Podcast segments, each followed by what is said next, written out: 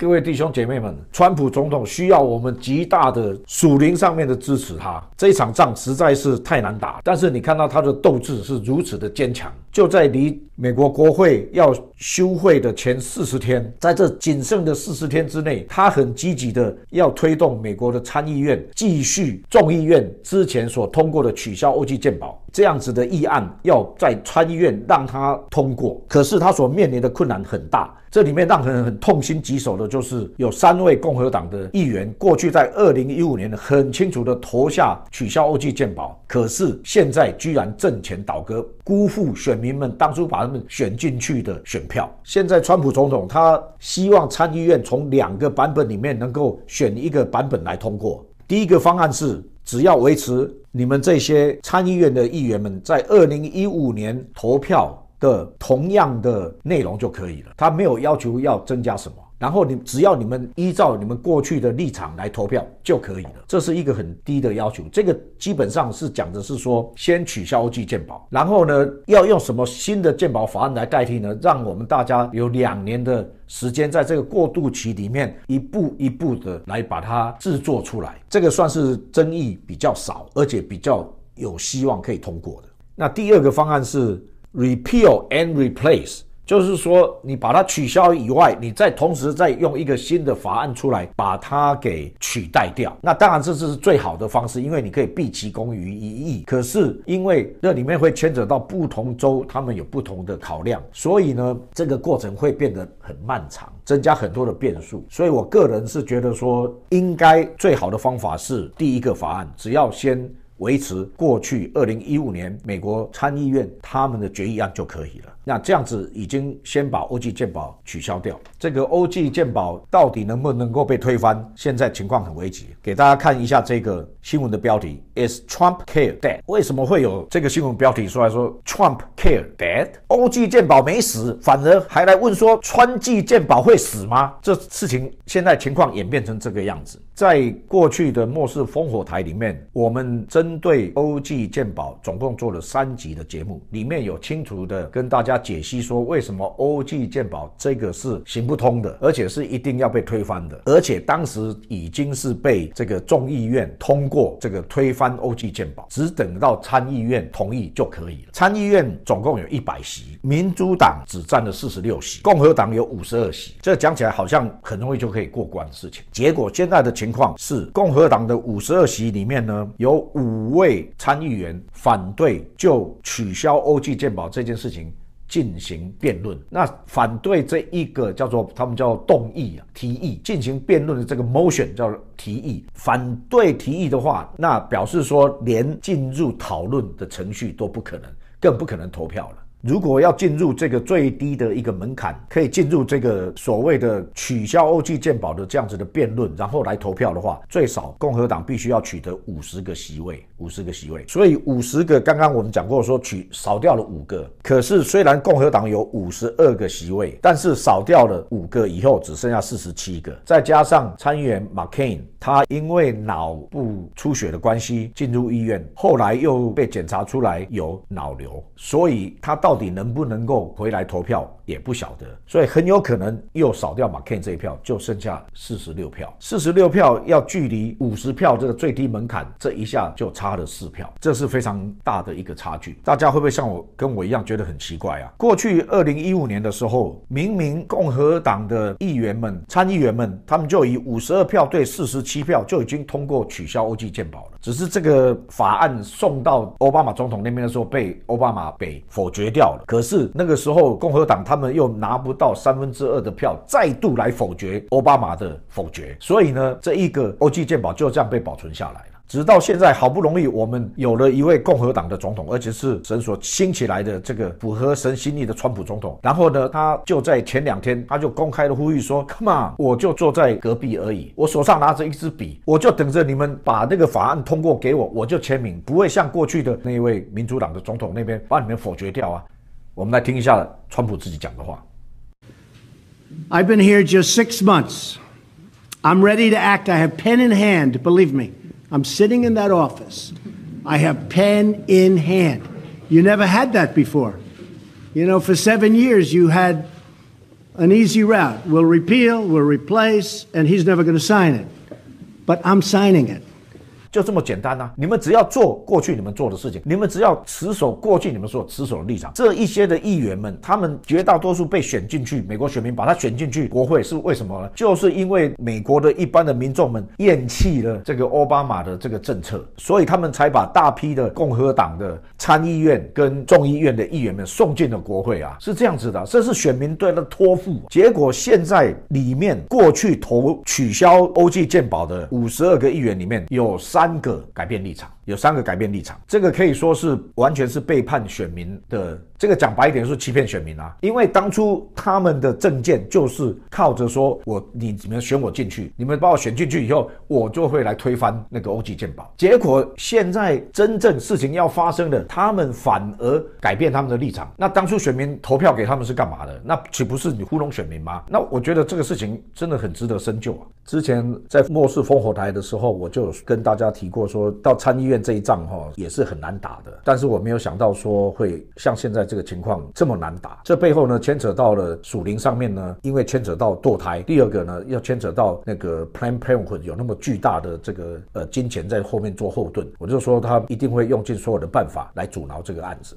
因为这个欧记健保的如果被取消的话，Plan Parenthood 他不是以后是完全拿不到补助的。结果我发现，在三个改变立场的共和党议员里面，这一位阿拉斯加的参议员，他叫 m c c o s k y。Mccosky 他现在立场是，他不仅反对取消这个欧记健保，他甚至反对冻结美国政府对于 Plan Parenthood 的资金的补助。mccosky 他在他的网站上面，他公开表达说，他为什么要反对的理由，他是说，因为那个阿拉斯加民众他们的这个保费是高的不得了，远远超过其他的州，所以他反对现在共和党的提案取消欧记健保，然后在往后的两年之内这个过渡期里面再来慢慢修正法案，来寻找一个大家都能够同意的一个代替的方案。结果共和党的党鞭们他们就为了阿拉斯加增加了这个条款，说如果有任何的一个州他们的保费平均起来比所有其他的州超过了百分之七十五的话，那他们就会。得到补助，所以因为光是这个样子，阿拉斯加一年就可以得到超过好几亿美金的补助。但是是即使这样子的一个妥协方案都不能够让 m c c o s k y 来同意，所以我觉得这个背后是有文章的。另外，这个 Ohio 的参议员 Rob Portman，他也是在二零一五年之后公开支持要取消欧吉健保的。这位老兄呢就很天才，就在他的 Twitter account 上面，他就直接问说：“我还有的选民们说，哎，你们觉得怎么样？”这个很莫名其妙。当初大家已经用选票已经告诉他很清楚了，然后他现在不表他的立场，还要把自己，然后反而在 Twitter 上面问大家的意见怎么样？当初他就是因为告诉选民们说，他要如果选他进去，他会推翻 OG 建，结果现在把这个答案不当做答案，然后还要再推回去给选民，这个我觉得也是莫名其妙。这一位参议员 Portman，他推特出去以后，居然说有两千三百个人跟他回答说：“哦，你做得很好，你现在来问我们，我们告诉你 no，就是我们告诉你说你要投反对票，这个很莫名其妙，一点不合符符合逻辑。第一个推特这种东西呢，是根本你就不知道谁是谁的，没有真实记名。第二个，到底这些回答你的到底是不是真的是你的欧亥欧洲的选民，很大的疑问。第三个。如果有这么多为数庞大的人支持 Portman，你这个 No 这个决定的话，当初你也不会选上的。当初你是靠着你说你要推翻 OG 健保，你也实际上投票你去推翻 OG 健保，来证明给你的选民来看。结果现在居然会有这样子为数众多的 Twitter 里面的选民来告诉你说，哎，你应该要投 No，这个我不相信。第三个莫名其妙的是 West Virginia 的这个参议员 Capito，这个哈更是莫名其妙。为什么我说更是莫名其妙？因为 West Virginia 是川普在那边大胜的一个州，超他的他超过百分之四十二的得票率，是远远大胜于民主党。所以这个可这一位参议员啊 Capito 也是夹着这个样子的优势，就是说选民们在 West Virginia 的选民们，他们是支持完全支持这个共和党的立场的。结果在这样子的一个，就是选民的倾向这么的清楚，用选票表达的这个他们的选选择这么清楚的情况之下，这一位参议员呢 Capitol，他居然可以漠视这么大多数的民意，然后呢，就单单纯纯的讲一个理由，说因为 West Virginia 他们的这个州有很大的海洛因跟吗啡的问题。然后这个很多人需要这上面的帮助，可是如果取消 OG 健保的话，那表示说这个 Medicaid 哦，对于这个低收入的人民的这个呃医疗的免费医疗的补助上面呢，就会被减少了很多。那因为这样子的结果呢，就对于这一些海洛因跟那个吗啡的过度使用的、滥用这些的毒品的或者是药物的。那么你对他们的他们所需要的医疗的补助，他们就拿不到，所以他用这个理由来反对。可是我说这是完全是作秀，为什么？因为这样的情况并没有改变。在二零一五年的时候，他也是很坚决的投效要取消这个欧 G 健保。可是到现在他拿这个理由，好，那你说他拿了这个理由以后，结果一样的，同样的，共和党的党鞭呢？共和党也同意说好，那我们就十年的时间哦，十年的时间可以补助 West Virginia 关于鸦片的这个滥用上面的医疗补助四百五十亿美金，十年可以达到四百五十亿美金，妥协到这个地步还不够，他还不愿意，连他还不愿意去投赞成票，以至于说现在这个整个案子就因为这三位我说莫。莫名其妙的共和党参议员，就连要进入辩论的程序的可能性都变得很不确定了。各位，这个欧记鉴宝是川普施政的一个可以说是最重大的指标之一啦。如果这个案子连这个案子都推不动的话，那我可以跟大家讲说，后面很多很多重要的案子哈，他也一样很难施展施展开来。而且这个对于那个川普总统的整个团队的运作，未来的施政会是一个蛮大的一个打击，而且会让仇敌的气焰非常的嚣张，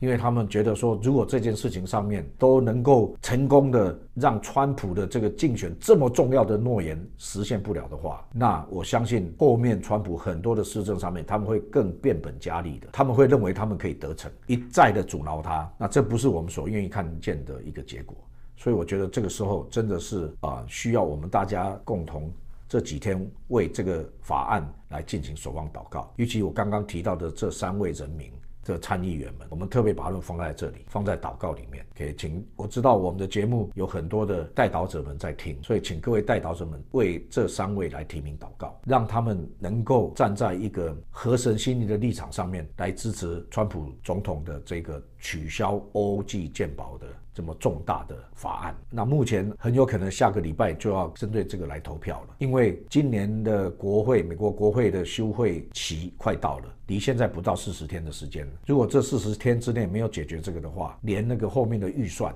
也很难进行。因为我刚刚说过，二零一零年到二零二零年那十年的时间，就会包括罚款就要增加到五千亿美金之多，所以这个又牵扯到所谓的那个政府预算的问题，还有那个。所谓的税收改革的问题，全部都牵扯到，所以请大家这几天特别来为这件事情来守望祷告，愿神的旨意成就。